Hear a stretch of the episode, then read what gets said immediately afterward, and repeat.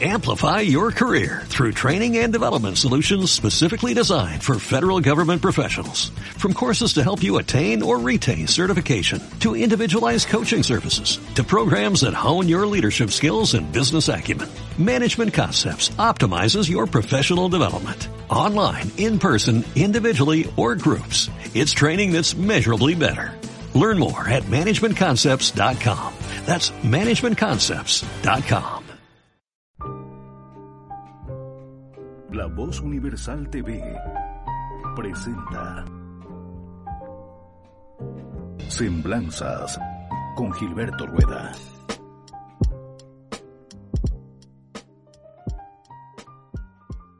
Hola, ¿qué tal? ¿Cómo están? Bienvenidos una vez más a su programa Semblanzas por su radio favorita, Radio La Voz Universal. Recordarles que pueden seguirnos no solo a través de la radio, sino también por nuestras redes sociales. Facebook, YouTube, donde pueden ver todos los programas, seguirnos, darnos like, por supuesto, y comentarnos acerca de qué personaje quisieran conocer más a profundidad y qué personaje les gustaría conocer que piensan que está un poco olvidado, sobre todo de nuestra historia cruceña, nuestra historia del oriente boliviano. Hoy vamos a hablar de un personaje muy importante para todo el oriente boliviano, especialmente para Santa Cruz de la Sierra. Un personaje que dio muchísimo de sí para construir, sobre todo, y cimentar la fe de los cruceños. Hoy vamos a hablar de Monseñor Daniel Rivero Rivero. Daniel Rivero nació en la ciudad de Santa Cruz de la Sierra un 3 de enero de 1876. Hijo del destacadísimo profesor Victorino Rivero y de la señora Benita, creció en un ambiente bastante intelectual. El profesor, su padre, Victorino Rivero, era un destacado profesor que vivió a mediados del siglo XIX en Santa Cruz. Daba clases en el famosísimo ya Colegio de Ciencias y Artes cruceño, y también era un personaje bastante aficionado a la historia regional, a la historia cruceña. Publicó un muy interesante trabajo acerca de usos y costumbres en la Santa Cruz de mediados del siglo XIX que todavía hasta nuestra época se usa bastante como referencia acerca del contexto y la coyuntura de la Santa Cruz de esa época. Podemos pensar, pues, y con mucha razón, que el profesor Rivero introdujo a su hijo desde muy temprana edad en temas culturales y literarios especialmente. Así que Daniel Rivero ya desde muy pequeño estaba introducido en el ambiente cultural cruceño, a pesar de que para la época era todavía bastante precario. Monseñor Rivero estudió en el colegio seminario fundado por Monseñor Santi Esteban, a quien Monseñor Rivero consideraba como un padre y como un tutor espiritual. Monseñor Santi Esteban fundó su colegio seminario en 1881, en el cual estudiaron no solo Monseñor Rivero, sino muchísimos otros grandes sacerdotes y obispos que salieron de Santa Cruz de la Sierra, entre ellos muchos eh, muy famosos de los cuales ya hemos hablado en este programa, incluidos Víctor Rueda y eh, José Manuel Peña Justiniano, obispo de La Paz. En ese ambiente cultural fue que se formó y creció Monseñor Daniel Rivero, estudiado en este colegio seminario que fue fundado por Monseñor Santi Esteban, será ordenado sacerdote en 1899. Ordenado sacerdote muy joven, 23 años antes de cumplir los 24 años, empezará su labor pastoral en las diferentes parroquias que abarcaba la extensísima diócesis cruceña por entonces. No olvidemos que para esa época la diócesis cruceña abarcaba todo el territorio del Beni, todo el territorio del departamento de Pando y casi todo el territorio del Chaco boliviano. Era una diócesis inmensa que necesitaba muchísimo de la labor pastoral de los sacerdotes para cubrir todo este extenso territorio. Monseñor Rivero, pues, desde sus primeros años como un simple sacerdote, va a trabajar en muchas parroquias de esta extensa diócesis cruceña.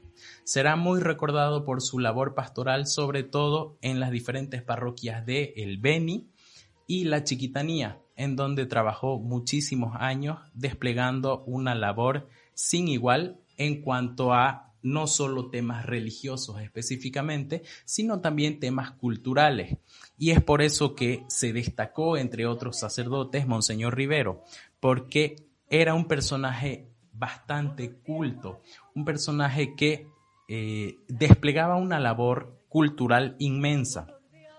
Según la letra de un gran historiador, Hernando Sanabria Fernández, se nos cuenta que Monseñor Rivero entablaba obras teatrales para mostrarlas al público, especialmente en los pueblos donde él trabajó, y no solamente armaba y, desplegaba una labor de director teatral, sino que también escribía las obras teatrales y las hacía montar con feligreses de su parroquia.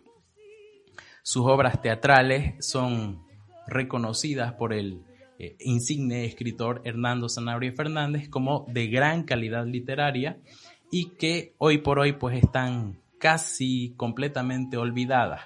Son obras literarias de gran valor, como nos narra Sanabria, y que deberían al menos ser recordadas siquiera por sus títulos de eh, nuestro gran personaje, Monseñor Rivero. Para 1922 Monseñor Rivero será ya un sacerdote bastante reconocido, no solamente en toda la diócesis cruceña, sino a nivel eh, del país. En toda Bolivia, Monseñor Rivero será un personaje bastante reconocido y, será reconocido como un personaje que tiene una ah, capacidad intelectual y cultural muy grande.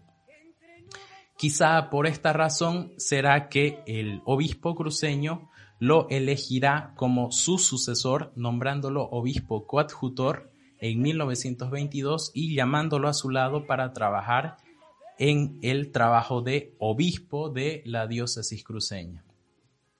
Monseñor Santiesteban para entonces ya estaba eh, bastante entrado en años y necesitaba la colaboración de este joven sacerdote por entonces contaba con 42, 43 años aproximadamente, y la colaboración de Rivero en el manejo de la diócesis cruceña fue fundamental para una época bastante difícil en la que las ideas liberales, las ideas un poco diferentes a lo que se tenía desde antaño como lo establecido como el canon podría decirse así, de la cultura cruceña, empezaba ya a mover esa simiente. Así que la labor de Monseñor Rivero en este aspecto pues fue fundamental para sostener todo el peso de una institución que necesitaba sentar presencia en una Santa Cruz que ya empezaba a entrar al siglo XX. Monseñor Rivero pues será el obispo coadjutor de Monseñor Santi Esteban hasta 1931, año en que lamentablemente para toda la diócesis cruceña de aquella época y para todo el país en general, fallecerá, dejando como obispo titular de la diócesis cruceña a Monseñor Daniel Rivero.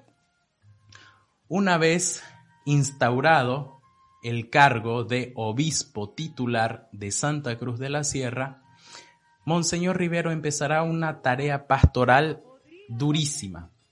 Empezará a visitar cada región, cada parroquia de su extensa diócesis.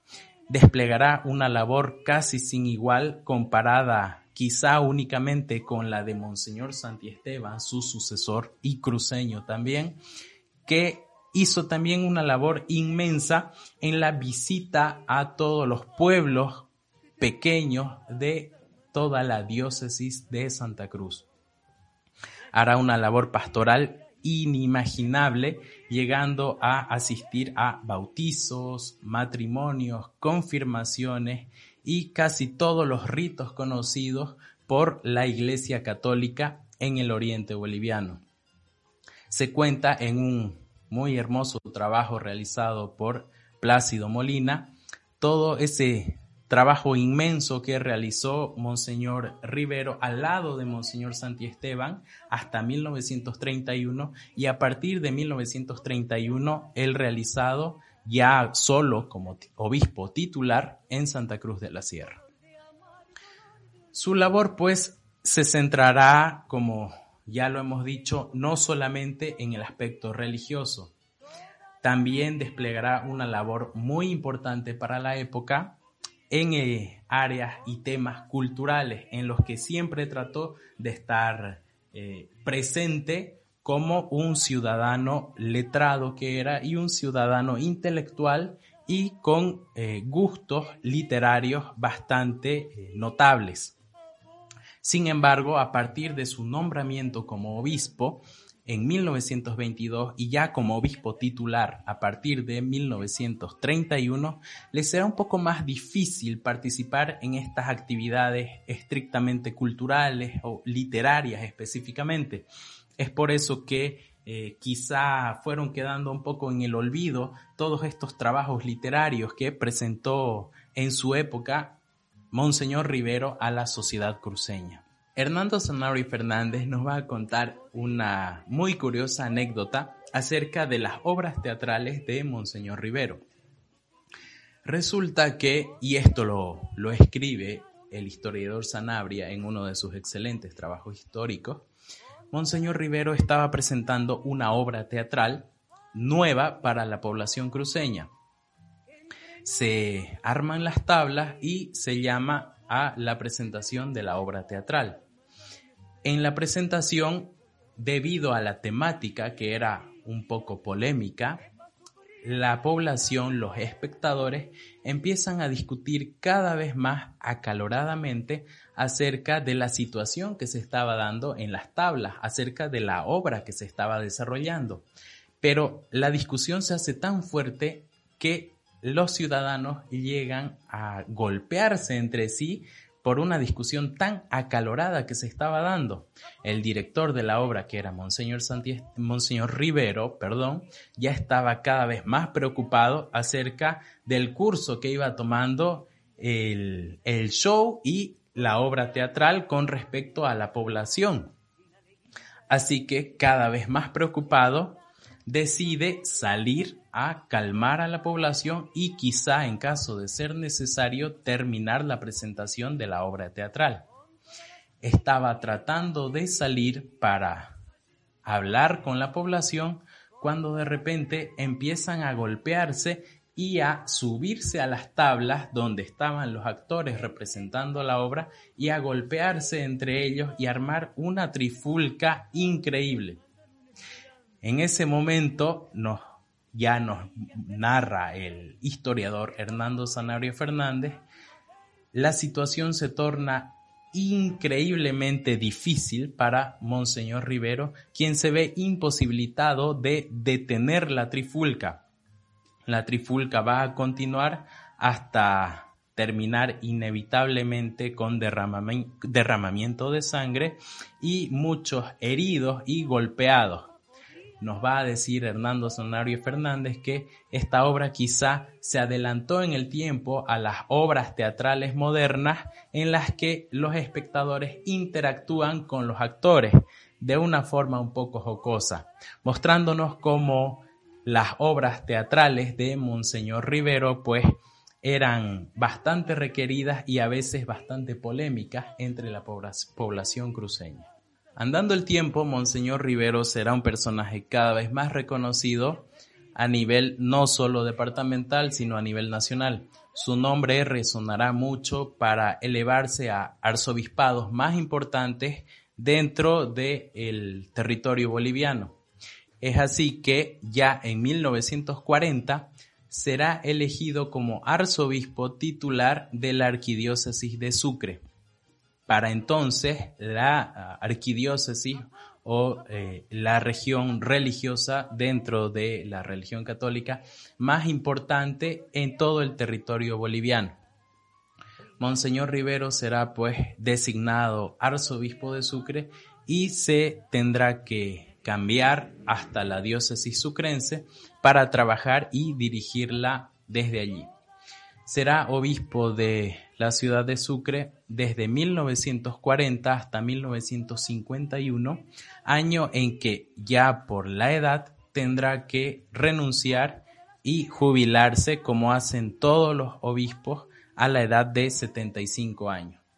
En la ciudad de Sucre también durante este gran lapso de tiempo que pasó será muy recordado por su afabilidad, por su intelectualidad y por su gran carácter, por su humanidad tan inmensa, sobre todo con sus sacerdotes en la diócesis sucrense y con el pueblo llano en general, al cual eh, Monseñor Rivero se adhirió casi como uno de ellos.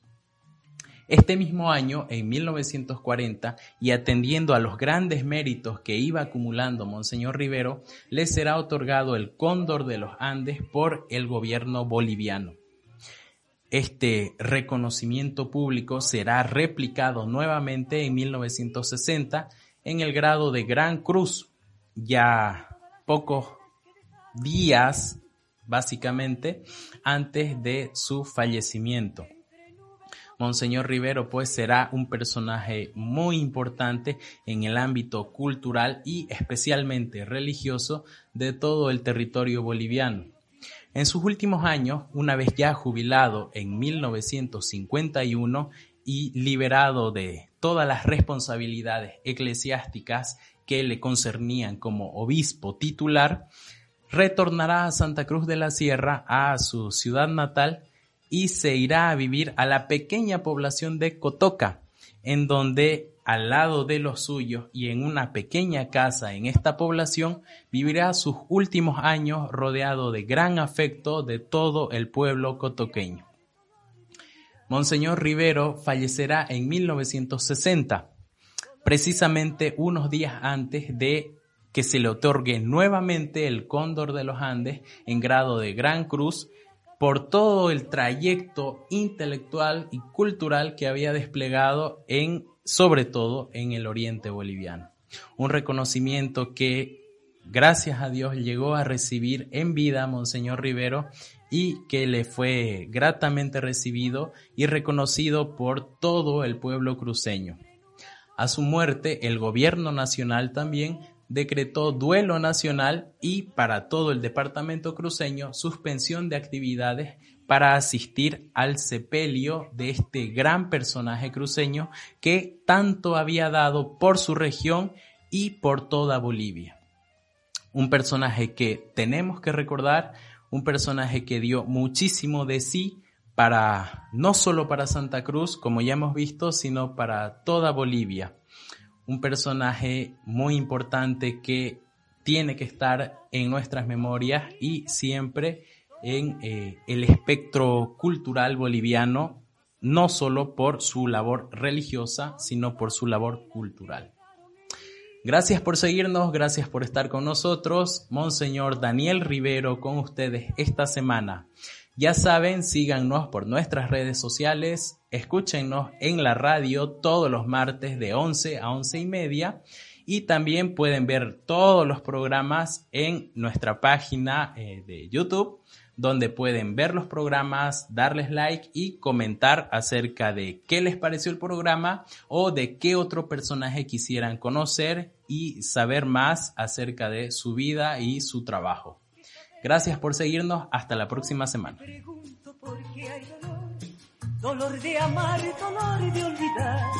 Si en la alegría también hay dolor